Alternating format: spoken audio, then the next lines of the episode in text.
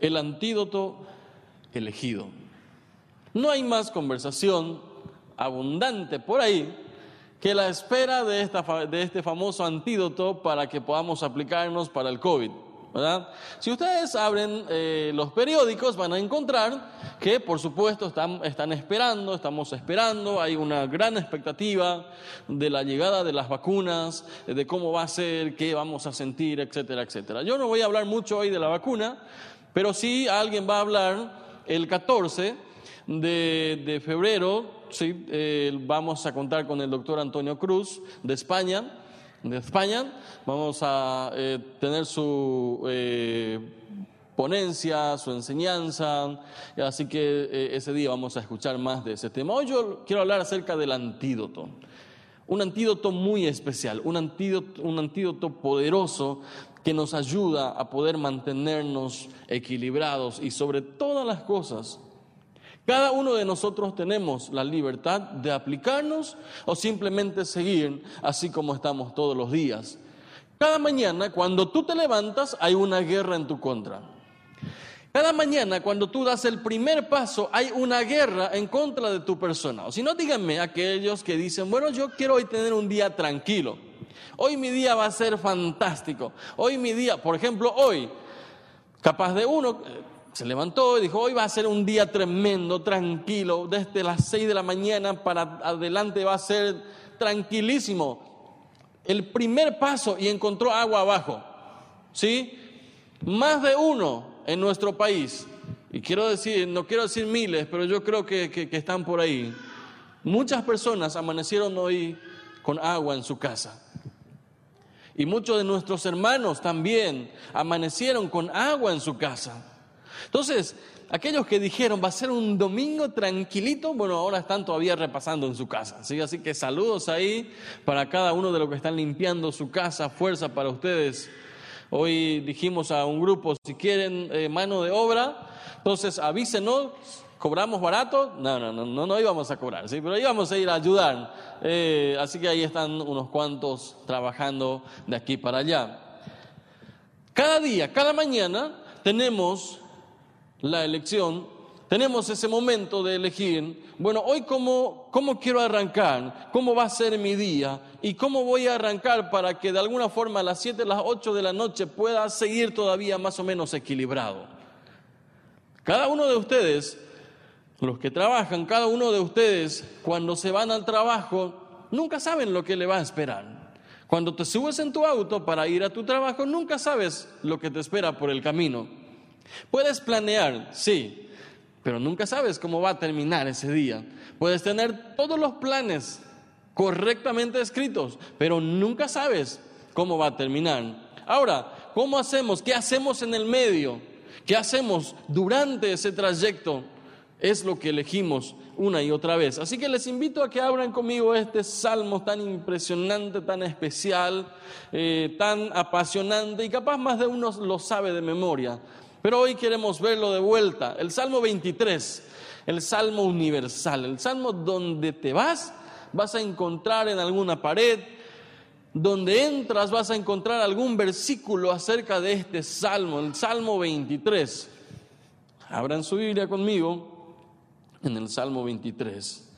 Dice lo siguiente, Jehová mi pastor, nada me faltará. Y yo siempre bromeo con esto porque digo, Menos mal que no dice Miguel es mi pastor, porque si eso dijese, diría Miguel es mi pastor, todo me faltará. Acá dice, el Jehová es mi pastor, nada me faltará. En lugares de delicados pastos me hará descansar. Junto a aguas de reposo me pastorará. Confortará mi alma, me guiará por sendas de justicia por amor de su nombre. Aunque ande en valle de sombra de muerte, no temeré mal alguno, porque tú estarás conmigo, tu vara y tu callado me infundirán aliento. Aderezas mesas, aderezas mesas delante de mí en presencia de mis angustiadores. Unges mi cabeza con aceite, mi copa está rebosando. Ciertamente el bien y la misericordia me seguirán todos los días de mi vida, y en la casa de Jehová moraré por largos días. Jehová es mi pastor, nada me faltará. Este capítulo, si ustedes entran en el historial de Google, eh, aquellos que un poco nos gusta el número, a veces comparar qué se leyó más, qué se investigó más, aquellos que quieran ver, por ejemplo, cuáles son las palabras más buscadas durante la pandemia o algún versículo más buscado durante la pandemia, y van a encontrar que es el Salmo 23 y el Salmo 91. Por todos lados, por todos los estados, por todos los eh, en, donde se podía pegar, la gente pegaba estos versículos. Y, no les juzgo, sino porque, es, porque son buenos. Me llamó la atención ahora en el Chaco, alguien me dijo, pastor, a mí me preocupa mucho, un, un joven, que muchas veces la gente está usando más o menos como un horóscopo la Biblia. Porque se levanta la mañana y dice, voy a leer un versículo y ese versículo me va a decir lo que va a ser mi día. Y dice, no se toma ese tiempo para leerlo, investigarlo, analizarlo, disfrutarlo y preguntar al Señor, bueno, ¿qué quieres de mí? Solamente lo lee, lo pone en su estado y se va a trabajar. Dice, esto va a ser mi día hoy. Y eso me está preocupando porque la gente está dejando de masticar la palabra. Está dejando de tomarse ese tiempo de ver qué dice, por qué dice y a ver qué puedo más aprender de estos versículos. El antídoto elegido, ¿te aplicas o no? El valle de sombra de muerte, dicho acá por eh, el autor en el versículo 4, dice, aunque ande en valle de sombra de muerte, no temeré mal alguno. Mucho tiempo se creyó que este valle de sombra de muerte se refería a, una, a un lugar eh, alegórico o en la idea del rey David, pero en investigaciones recientes se cree, no está 100% confirmado, pero hay un lugar situado al sur de Jericó donde lo llaman el valle de sombra de muerte. ¿Por qué lo llaman así? Dice, era simplemente un concepto, en, antes se refería a lo que David usó, como la, muerte física o el lugar donde terminamos físicamente. Sin embargo, dice, hoy sabemos que entre Jericó y el Mar Muerto hay un desfiladero conocido como el Valle de Sombra de Muerte. Se encuentra en el sur de Jericó, hacia el Mar Muerto, y tiene unos 7 kilómetros. Rocas altas, 500 metros, y en algunas partes del camino tan solo tiene 2 o 3 metros de ancho y la tapé. ¿ah? No es que la y la piola, ¿ah? no, no, es que está, no es que está difícil el tema, sino eh, está, está muy chiquitito, está tan angosto todo que, que, uno entra, dice, los pastores tenían que ponerse de acuerdo en ese lugar. A la mañana uno entra para ir hacia allá. Y a la tarde del otro grupo tenía que volver, porque si te cruzabas en el camino, ahí se armaba el rollete. ¿Dónde te vas a ir? No, no, no podíamos cruzar de un, lado a otro, sino que cada uno tenía un horario. El valle de sombra de muerte. Y me gusta esa frase porque a veces cuando le pregunto a algún hermano, ¿cómo estás? Pastor, estoy en el valle de sombra de muerte. Y yo, le, yo digo, ni idea tiene este de dónde lo que está. ¿Por qué? Porque un poquitito de desafío en su vida y ya cree que está en el valle de sombra de muerte. Le va mal en algo y ya cree que son sus últimos días. Le va mal en algunas circunstancias que, le sucede y ya cree que está en el valle de sombra de muerte. Entonces leo otra vez este, eh, este Salmos y me gusta porque no fue escrito en un jardín. El escritor no estaba en un jardín al lado de una piscina para inspirarse con estas palabras. Estaba en el desierto. Y ahí él dijo, Jehová es mi pastor, nada me faltará. Nada me faltará. En la otra versión dice, el Señor es mi pastor, tengo todo lo que necesito. No todo lo que yo quiero, sino todo lo que yo necesito. Y digo, amén a esto, porque muchas veces, porque nos falta algo, creemos que ya es nuestro fin. Porque queríamos algo y no nos salió. Porque querías algo en el 2020 y no te salió, ya creíste que era el fin. Porque esperabas a alguien, no llegó, ya crees que es el fin. Entonces hoy vuelvo yo a esta palabra. El Señor es mi pastor, nada me faltará. Tengo todo lo que necesito. Así que hoy tres principios sencillos que podemos ver con estos versículos que hemos leído. En, en primer lugar, el antídoto que podemos encontrar en la palabra de Dios es que aplicarnos el antídoto es una opción. Los desafíos de la vida siempre estarán ahí. Nadie puede planear las circunstancias difíciles. ¿Quién de ustedes planea? Mi año 2021 va a ser lleno de problemas. Nadie, a no ser que sea algún masoquista o qué. Todo el mundo está pidiendo que su año sea bendecido, prosperado, que se levante, etcétera, etcétera. Nadie planea las circunstancias difíciles. Eso vienen gratis. Nadie lo pide encima, pero vienen. Y si no viene es porque hay algún problema por ahí. los desafíos de la vida, los problemas de la vida siempre están ahí. Nadie puede planearlos, fijarlos, simplemente están ahí. Los valles de sombra de muerte siempre son inesperados. Y por supuesto, normalmente viene en el peor momento, cuando no tienes tiempo o cuando estás desprevenido. ¿Has tenido alguna vez alguna llanta que se reventó de ti? ¿Planeaste antes de salir? ¿Ah? En estos días de ida al norte, hicimos un tour por San Pedro, Concepción, después nos fuimos al Chaco. Eh, queríamos conocer la nueva ruta por Tacuatí, esa zona bendecida, eh, esa tierra fértil, eh, San Pedro todo es bendecido y todo lo bueno sale de San Pedro. Nada, yo soy de San Pedro, así que aquellos que me ven ahí, ahí van a entender el chiste. Eh, pero decidimos irnos por Tacuatí. En una curva cerrada, veo algo como una goma. Quito la parte delantera, pero me agarra la parte trasera, así que me revienta así la cubierta. Me deja inutilizada. Ni siquiera daba, daba para, no sé, para florero se quedó, ¿sí? Me reventó todo. Así que nos bajamos, pusimos el auxilio, preguntamos dónde estaba la gomería más cercana. Y dice, sí, acá nomás, acá a 25 kilómetros está el más cercano. Así que, fuerza, ¿sí? fuerza para ustedes. Y en tu cabeza el auxilio ese chiquitito, ese me va a aguantar. Y así nos fuimos. Cuando estábamos más o menos a 5 kilómetros, uno más tensionado que otro, dijimos con mi esposa, mi amor, nosotros salimos de vacaciones, salimos para disfrutar. Y no vamos a permitir que el diablo mentiroso este nos quite la paz, así que vamos a ir como si estuviésemos en un barco acá, ¿sí?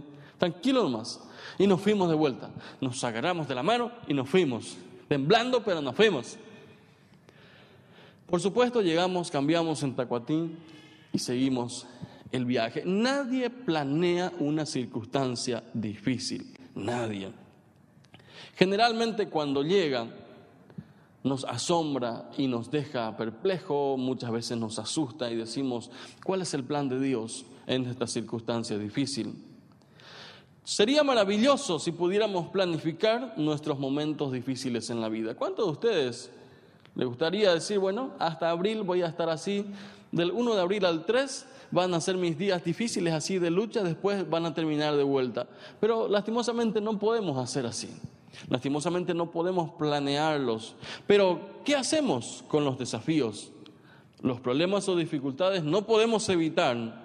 Pero aplicarnos el antídoto a estos desafíos sí es una opción. Por ejemplo, ¿estás luchando con una decisión difícil? ¿Tienes alguna decisión difícil que tomar en tu vida? Y sabes que tienes que hacerlo, pero no te animas a hacerlo.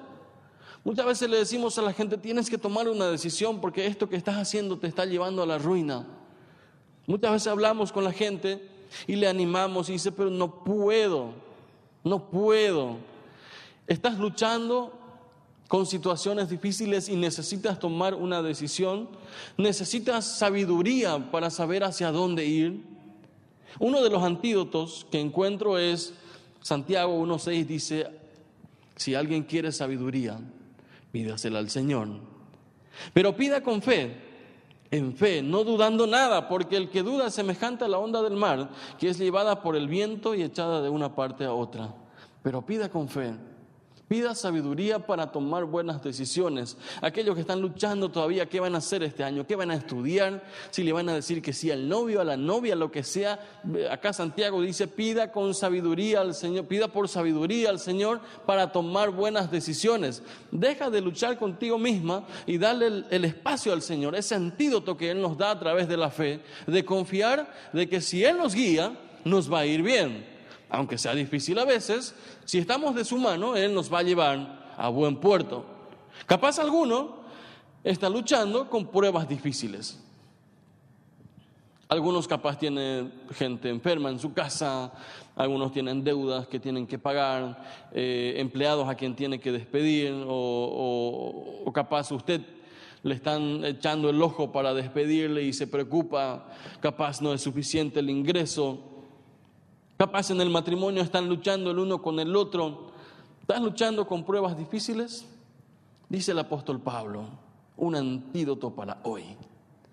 Un antídoto para que podamos colocarnos. Él dice, porque esta leve y momentánea tribulación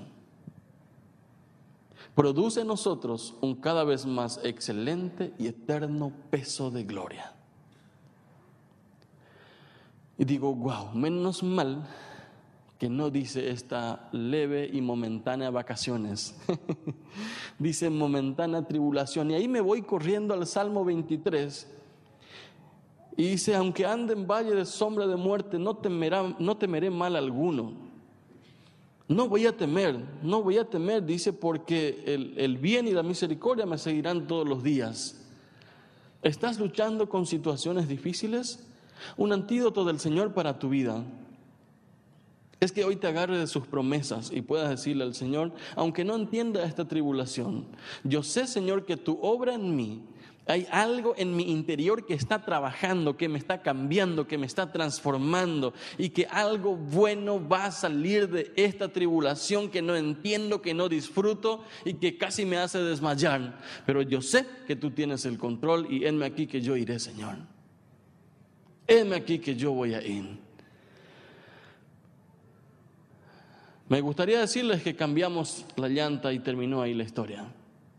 Cruzamos con sección y la cubierta que había comprado, que se veía lindo, hermoso y todo nuevo, tenía un pito que así había sido, hacia adentro. Así que cruzamos con sección y ese, ese parece que es una lluvia de meteoros esa zona. ¿sí? Ahí es, uno busca la calle por casi, no sé, por fe ahí. Así que no podíamos ir más allá de 60 y teníamos que llegar a Loma Plata encima.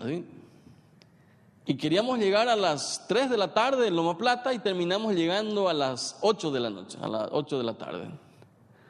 Un día en el auto, para aquellos que tienen chicos, un día de recorrido, de, y cuántas veces hasta Loma Plata tuvimos que decir, Señor, estamos de vacaciones. Allá en la zona de, Cruce Pioneros ya el tono era, Señor, estamos de vacaciones, ¿sí? Ya queríamos llegar. Y ya, ya, ya, ya, ya nos recordábamos del, del gomero y todo eso que nos vendió y cosas así. Pero así llegamos. Y llegamos y fue un tiempo muy lindo, un tiempo muy interesante donde pudimos compartir la palabra, pudimos compartir unos con otros de vuelta.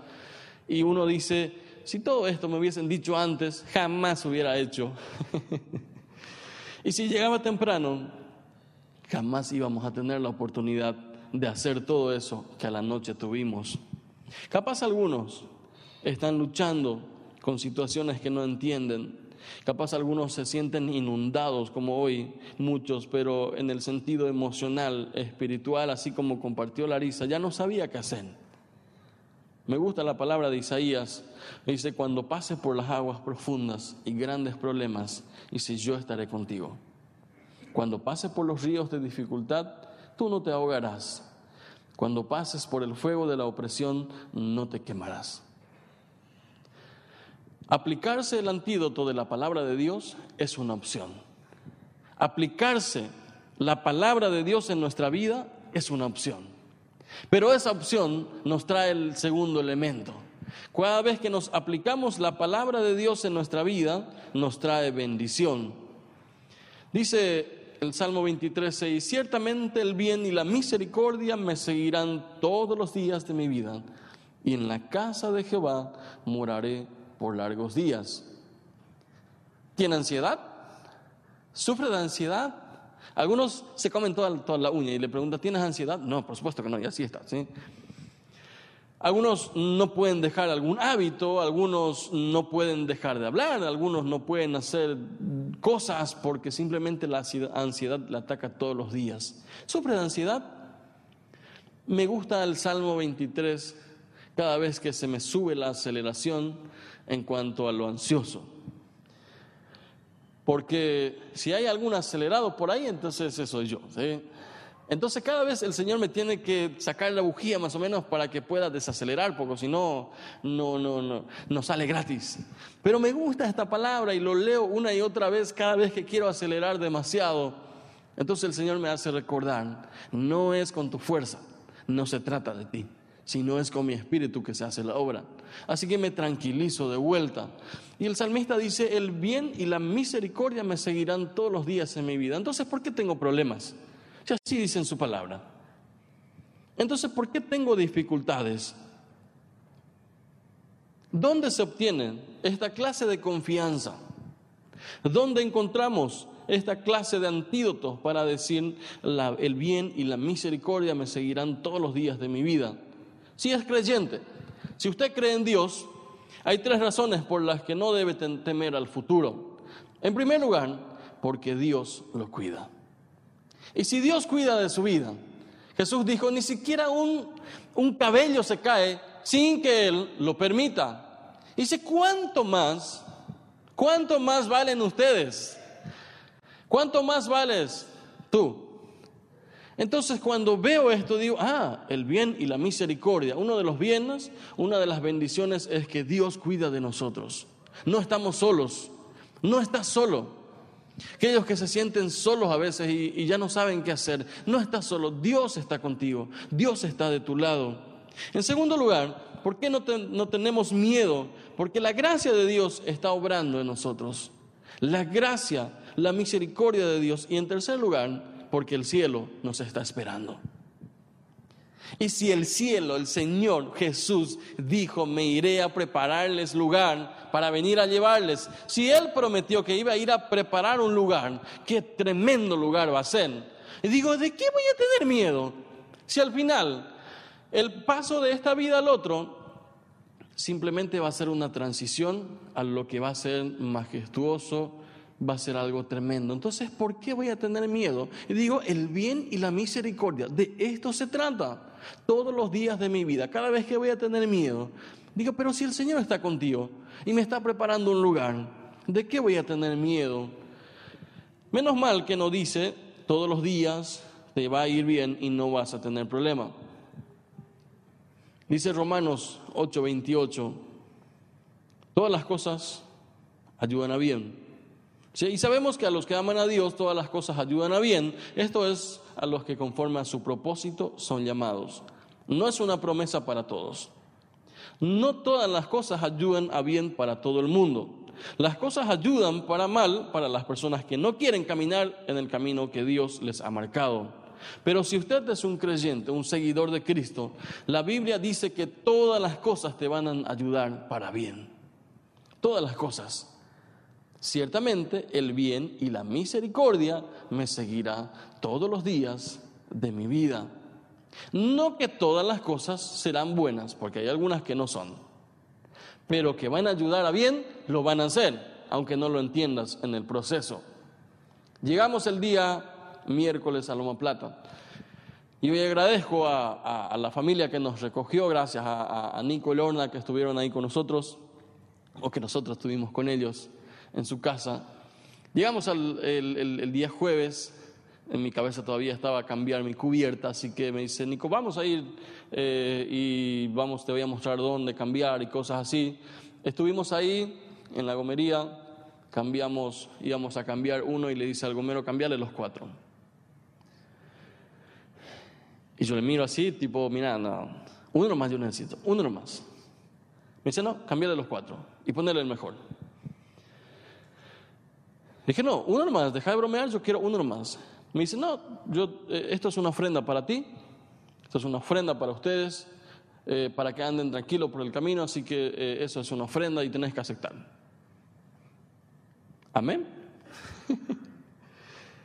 y yo dije, jamás en la vida uno iba a pensar que iba a volver del Chaco con cuatro cubiertas nuevas. Pero el versículo dice, todas las cosas ayudan a bien, aunque dos días te, saque 20 canas más de los que ya tengo, ¿sí? Aunque por el camino de los kilometrajes te, saque algún increíble hul para decir, pero Señor, ¿qué hicimos para que nos reviente esto, ¿sí? Después al otro día uno dice, ah, ese versículo dice, todas las cosas ayudan a bien. Y para Yapa dice, el bien y la misericordia me seguirán todos los días de mi vida. Y uno dice ahí de vuelta, Señor, alabado sea tu nombre. Pero uno tuvo que haber pasado por el desierto, por el valle de sombra de muerte o el valle de sombra de las cubiertas, para llegar al otro lado.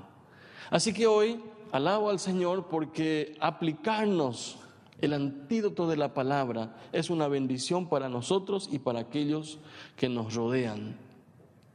Eso que dijeron, eso que mencionaron que iba a ser tu ruina, Dios va a usar para levantarte de vuelta.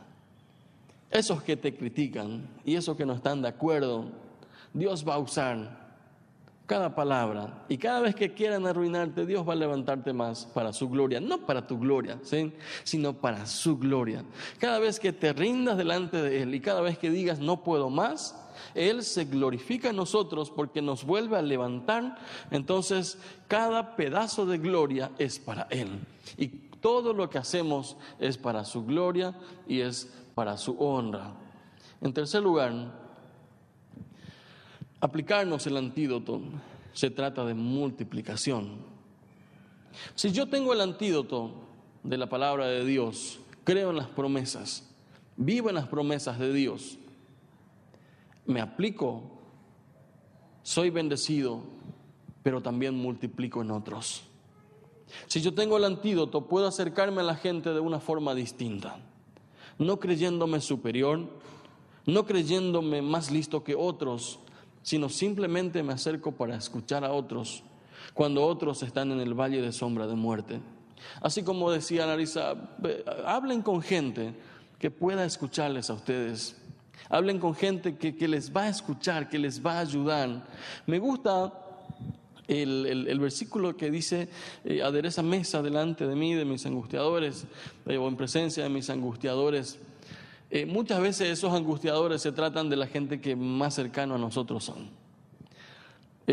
muchos hablan de esto que son los enemigos nuestros, pero muchas veces nos angustian las personas que están más cercanos a nosotros. ¿Por qué? Porque somos de carne y hueso.